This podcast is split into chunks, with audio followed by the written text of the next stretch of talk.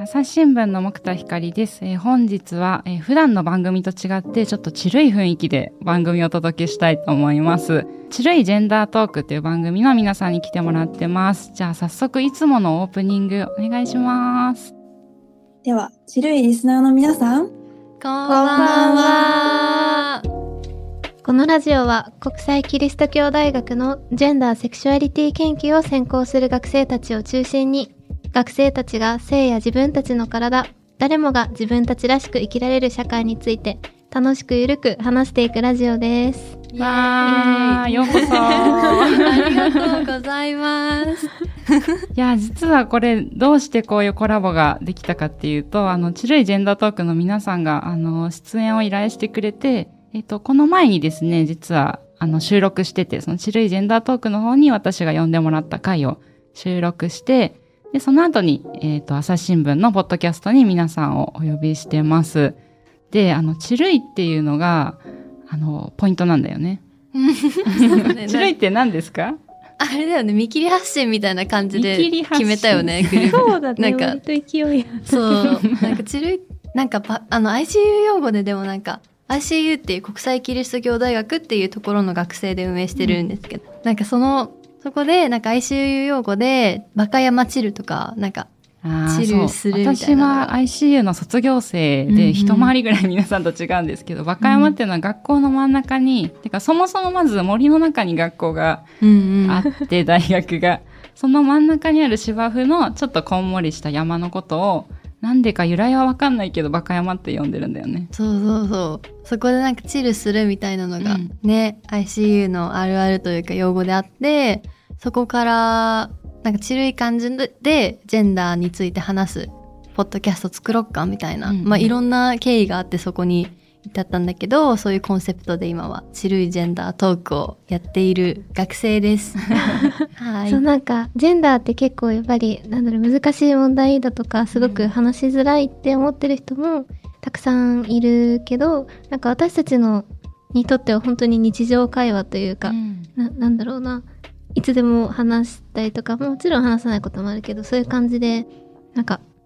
常にポンポンって出てくる話題だから、それをリラックスした雰囲気で話せる場所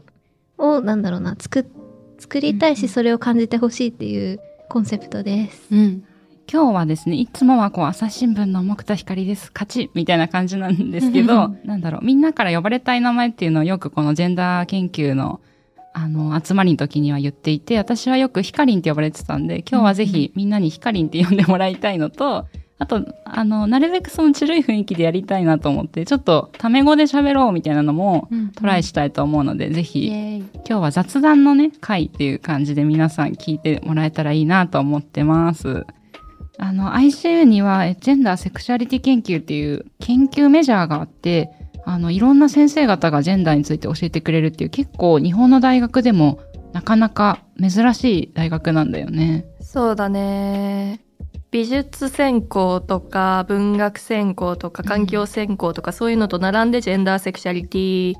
専攻っていうのがあります。そうですね。そう。なんかお茶の水とかもある。ポツポツ始まってるけど。けどうん、でも ICU が結構早かったんじゃないかな。うん、もう10年以上続いてるし。そう。ゼミとか研究所はあるけど、その専攻としてやってるのは本当に少なくてっていう感じかな。うん、うん、うん。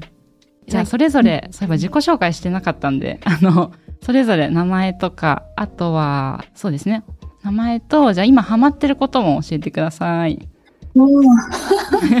じゃあ、りんごさんから、あ、そう、今でお一人リモートの人がいるんですけど、今どちらにいるんですか、うん、はい、えっと、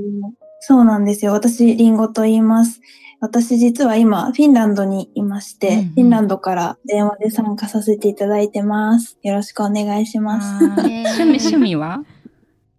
趣味は、うんと、難し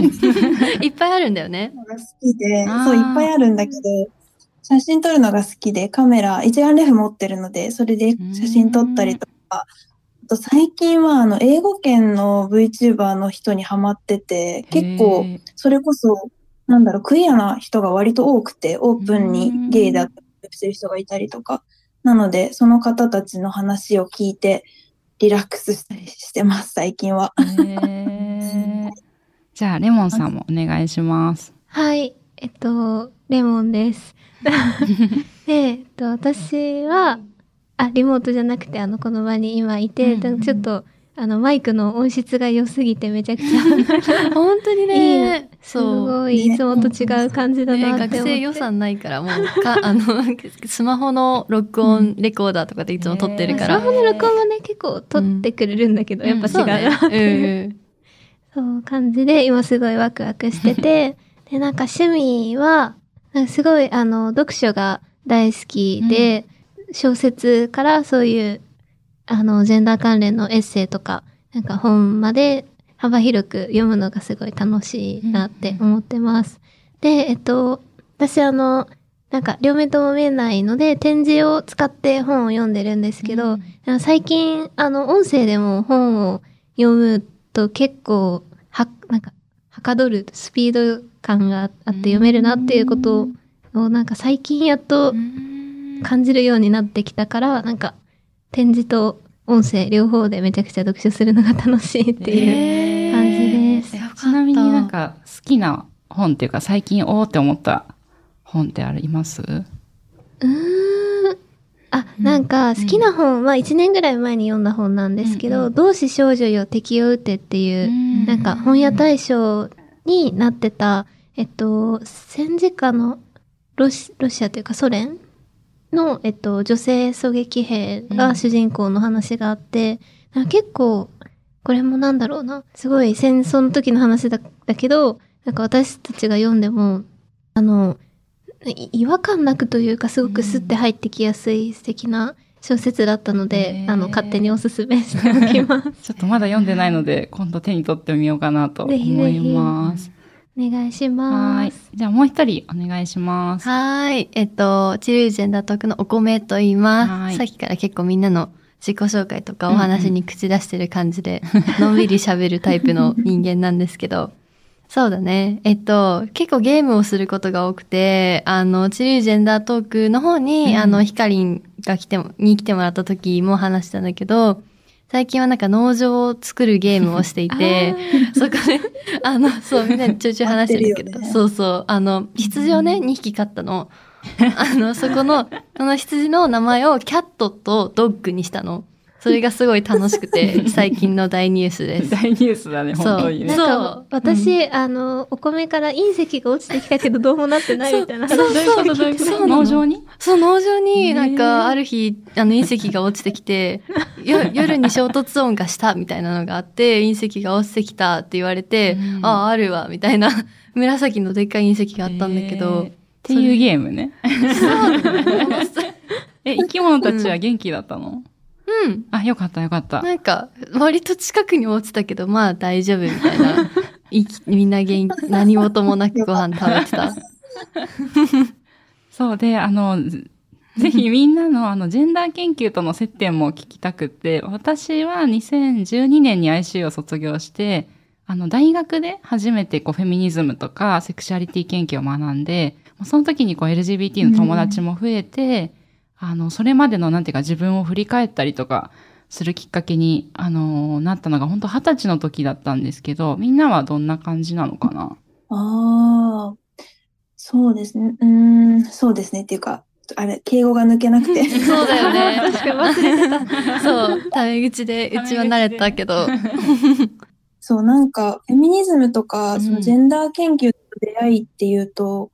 本当に、ここにいるメンバー、全然時期、出会った時期も違くて、うん私の場合は大学入ってからで、なんとなくその LGBTQ っていう存在は高校の時にも知ってたけど、なんか、そんなに身近にやっぱり感じられてなくて、まだ。うん。でも、やっぱ大学入って、そう、なんか自分の、なんだろう、生活、人付き合いの中とかで、やっぱこう、自分のセクシュアリティとか、自分の女性としての性別とか、女性としての性別にこう付与されるうん役割だったりとか、そういうのにこうやっぱ疑問を持ち始めて、であとはやっぱり結構昔からの友達の中にも LGBTQ と呼ばれる人たちが割といたので、うん。なんかそこら辺が全部大学に入ってつながって、あなんかやりたいかもって思ったっていう感じかなって思うかな。で、なんか ICU って、その、入学してすぐに学部を決めなくてもいいから、うんやっぱ1、2年、そう、学部を決めるのが3年生になってからなんで、1、2年の間にいろいろこう、学びながら、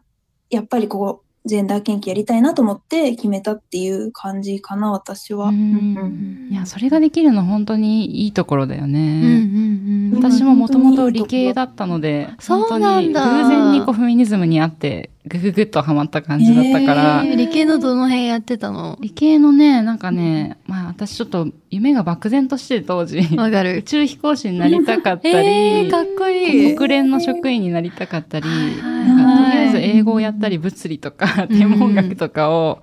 よくやってたんだけど、でも全然今違う方向に来ちゃったな、えーえー、すごい。どの、どの世界線の光もきっと素敵だっただろうなって思う。絶対そう。でも本当に ICU に入ってからいろいろ考えれるのいいとこだなって思ってて、レモンもなんか最初は本当にあの開発研究とか教育とかに興味あるなって思ってたけど、なんか ICU で特にびっくりしたのがオールジェンダートイレとかオールジェンダーフロアの量とかがあるんだけど、なんかなんだろうな存在自体は聞いたことあったかもしれないけど入ってみてなんか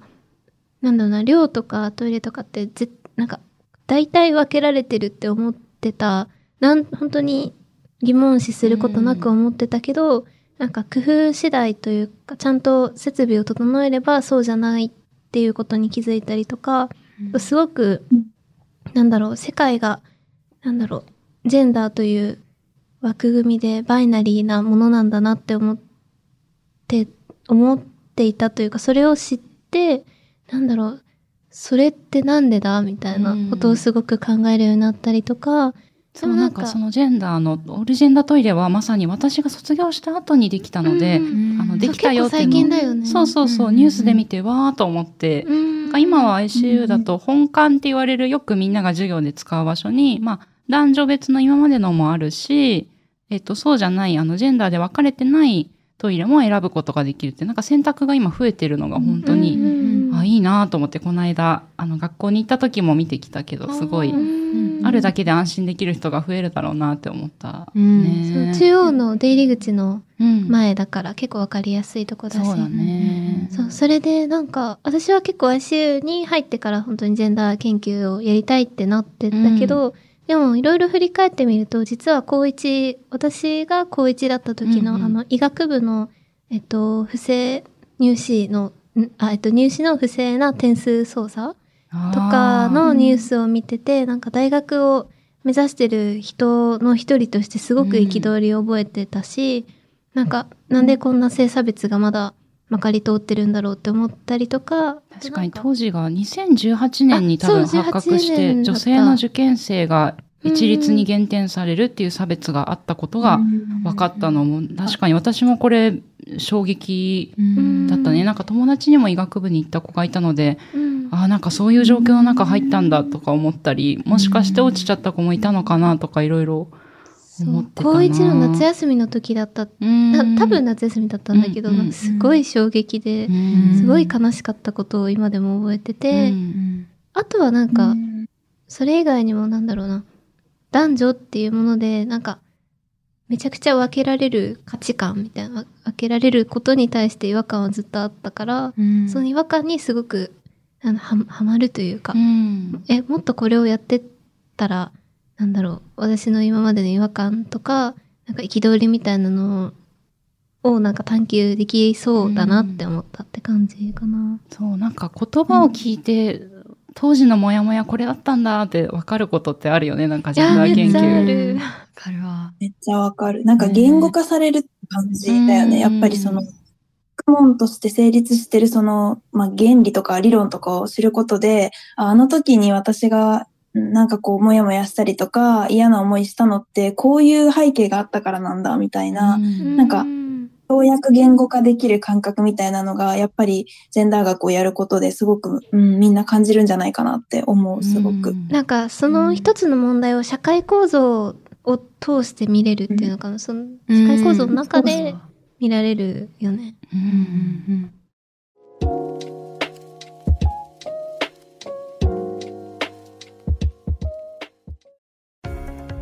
私は朝日新聞歩きき人工音声が伝える速報ニュースのポッドキャストです。通勤中でもお料理中でも運動中でも趣味の作業中でも何かしながら最新のニュースをフォローできます。あなたの知りたいニュースどこででも。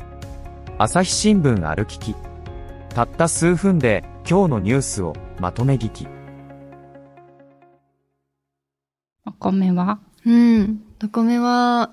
なんかそうだね。なんか結構感覚的なことを重視して、かつ、なんかそれを軸にフェミニズムやってるっていう部分もちょいちょいあって、なんか、昔、高校生の時からなんか興味あるトピック、バーって、あの、並べられて興味あるの、どこの中のどれって聞かれたら、いつも結構ジェンダーとか女性差別とか、うんうん LGBTQ とかに関係あることをなんか、やっぱこれだなみたいな感じで選んでて、でもそれは意識はあんまりしてなかったんだけど、それで大学に入ってジェンダー学っていうものに出会って、なんか、実はなんか最初はなんか、ジェンダー学は、どうせ自分、自分にとってはどちらにしろ興味があるものだから、他の分野のジェンダーに関することをやった方がいいんじゃないかとか思ってたんだけど、それもそうなんだけど、でも結局自分が一番、一番やりたいのはジェンダー学だなっていうのに気づいて、で、っていうのがなんかアカデミックな面で、自分の中でも結構、なんか自分のアイデンティティをいろいろ考えるみたいな機会がやっぱりジェンダー学を学ぶといっぱいみんなもあると思うんだけど、自分もそうで、それで、いろいろなんか自分のことを考える時間も持ってて、で、今は、あの、チルジェンダートークの中でも、プライベートでもオープンリーレズビアンとして生活してるんだけど、そんな感じで個人的な成長もものすごくあって、うん今、超ハッピーです。みんなのおかげ 超でハ。ッピうん、そんな感じ。そうで、あの、ぜひこのチルいジェンダートークっていう番組を立ち上げたきっかけもみんなに聞きたいんだけど、うんうんえっと、立ち上がったのが2022年の10月ってことでもう1周年。そうで、40回もね、うんあのーうん更新し続けてるっていうのが本当に、あの、うんポッドキャスト私も仕事で作ってるけど、うん続けるって本当に大切だけど難しいことって思うから、なんか、うんすごいおめでとうって思いながら、あの、配信聞いてたんだけど。嬉しい嬉しいそう。きっかけはどんなとこから始まったの？なんかリンゴがめっちゃね、そうリードしてくれてみたいな感じなので、うんお話ぜ聞きたい。ひ紹介を。えっと、そうね、なんかさっき、あの、これが始まる前にいろいろ昔のあれこれを見返してたんだけど、ううん。初めてこんこのポッドキャストの立ち上げの元になるメンバーに出会ったのが2022年の5月かな？ぽくて、あ、2022か。なちょっと待って、もう一回確認しますね。あ、22だと思う。番組が始まった年の、ってことですね。そうだね。そうだね。ん。でやってる2022年の5月25日に出会っ めちゃくちゃ、それ何日記に書いてるの？ななんでわかるの？そんなに。いやなんかすごい。イベントがあったンスタグラムに写真上げてて、あーへーそう、で、なんかこの日は、うん。あのー、えっとね、みんな同じ授業取ってたんだっけ？合ってる？いやー、そう。2個、2、3種類あったよね、多分。あ、でもその、きっかけとなった授業は多分、ぜ全員ではないけど、な。んか取ってたのかうんうんな。うん。かその、えっと、元になるメンバーが多分5人いて、うん。そのうちの何人かが同じ授業を取ってて、で、その授業もジェンダーの、ジェンダー学のクラスだったんだけど、で、なんかその授業の中でせ、あの、教授が、まあ、その私たちの大学がある三鷹市が、三鷹市のイベントがあるよっていうのを教えてくれて、うんで、そこにたまたま集まったメンバーが、なんか、そのイベント自体は特にそのジェンダー学に特化したものではなかったんだけど、なんか後から聞いたらみんなジェンダー専攻してるってことが分かって、で、結構 IC の中でもジェンダー学をメジャー専攻にしてる人に出会うの結構難しいので、うん。なんか出会えたことが嬉しくて、みんなでそのままご飯食べに行って、そこでもうなんかみんなの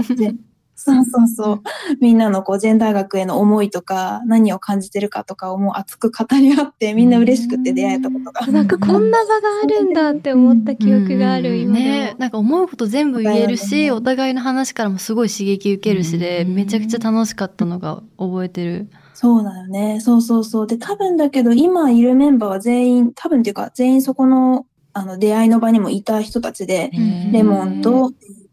お米と、ジョンと、もう一人いたんだけど、もう全員その場にはいて、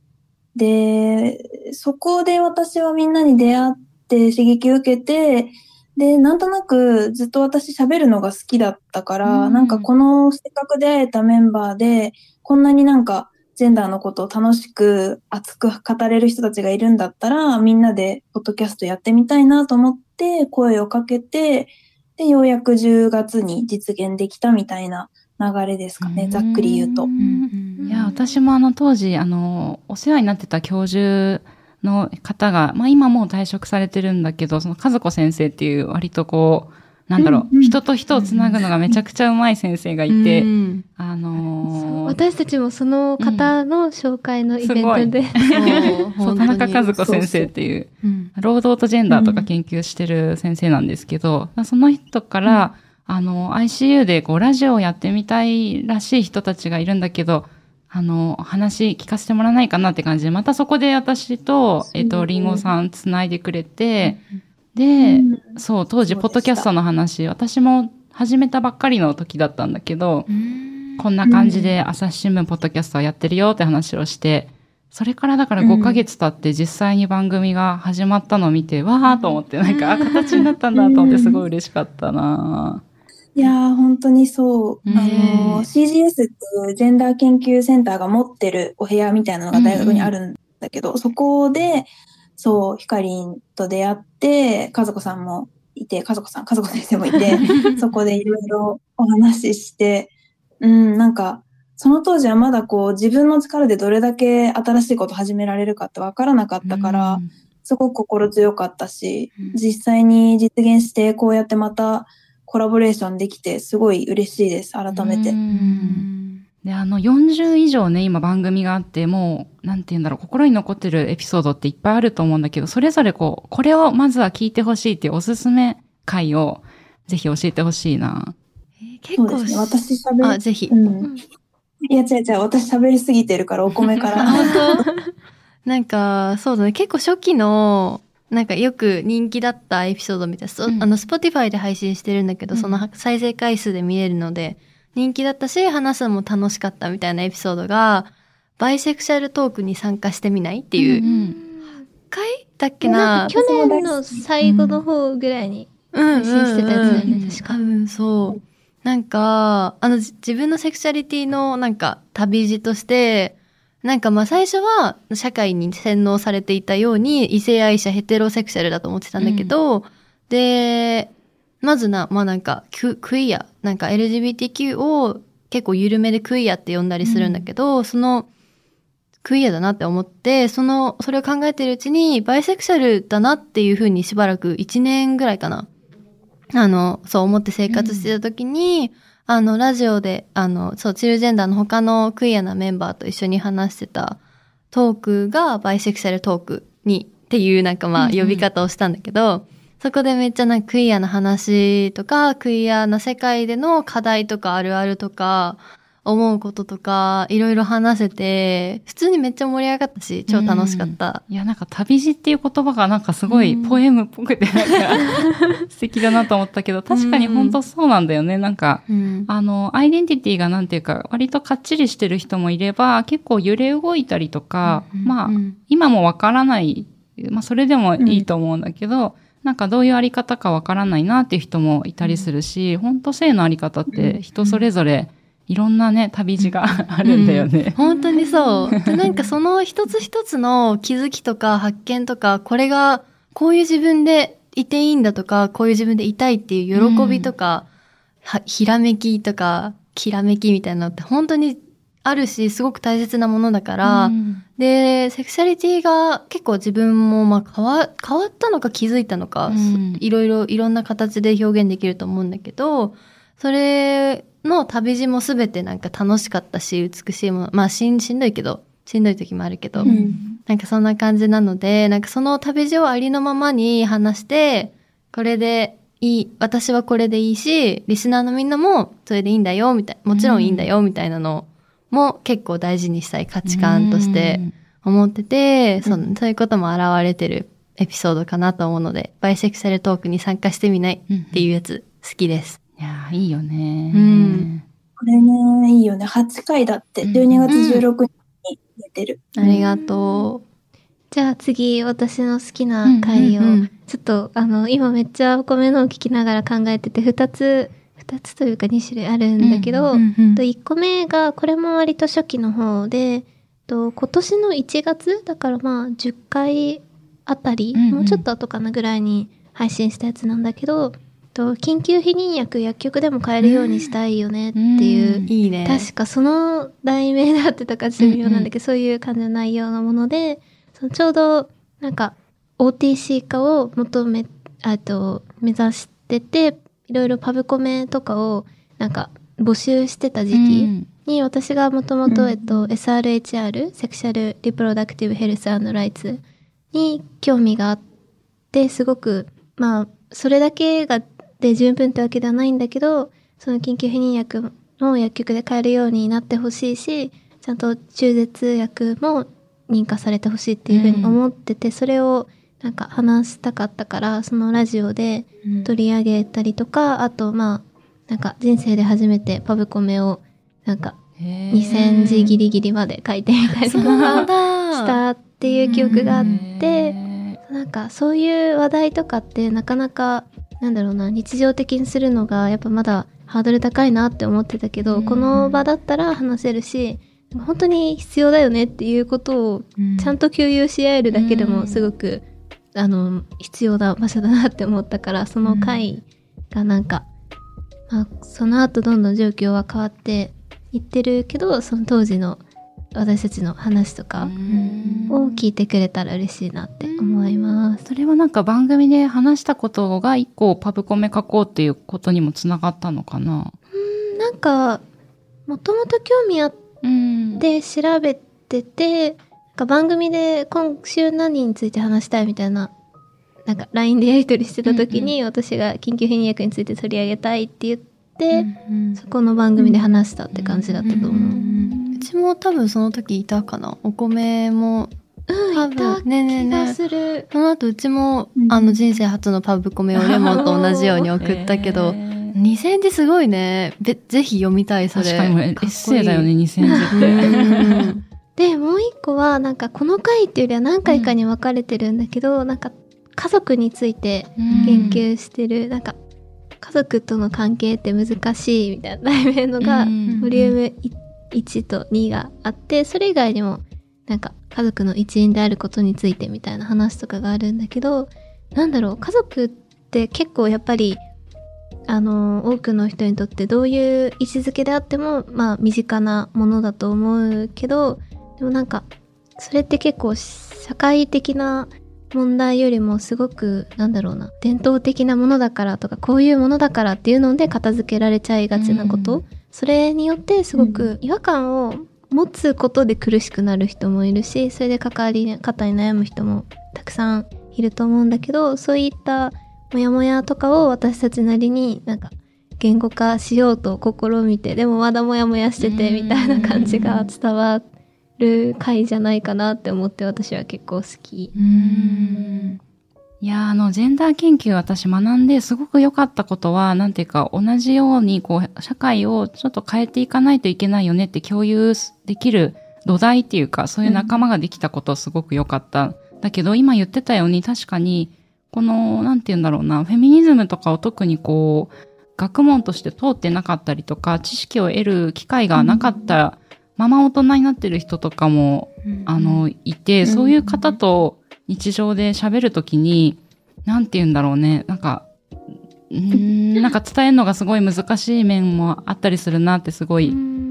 もやもやしてたから、今の話すごい。言葉だけじゃなくてそもそもの概念をなんか共有できてないなって思うとどう伝えていこうみたいになりそう。うーん。ね、レモンのなんか、その、それぞれの回の魅力の伝え方が上手くて、めっちゃ聞きながら、うんうなってた。ありがとう。ね、え、一応私もおすすめの回あげると、そうだね。あ、じゃあ、それか、あの、じゃあここまで、前半ここまでにして、メンバーがね、まだ、あの、新しいメンバーも来てくれてるので、メンバー入れ替えて、続きは後半にしたいと思います。ははーい。い。はいじゃあありがとうございました。またねありがとうございました。お話はつきませんが、続きは次回にお届けします。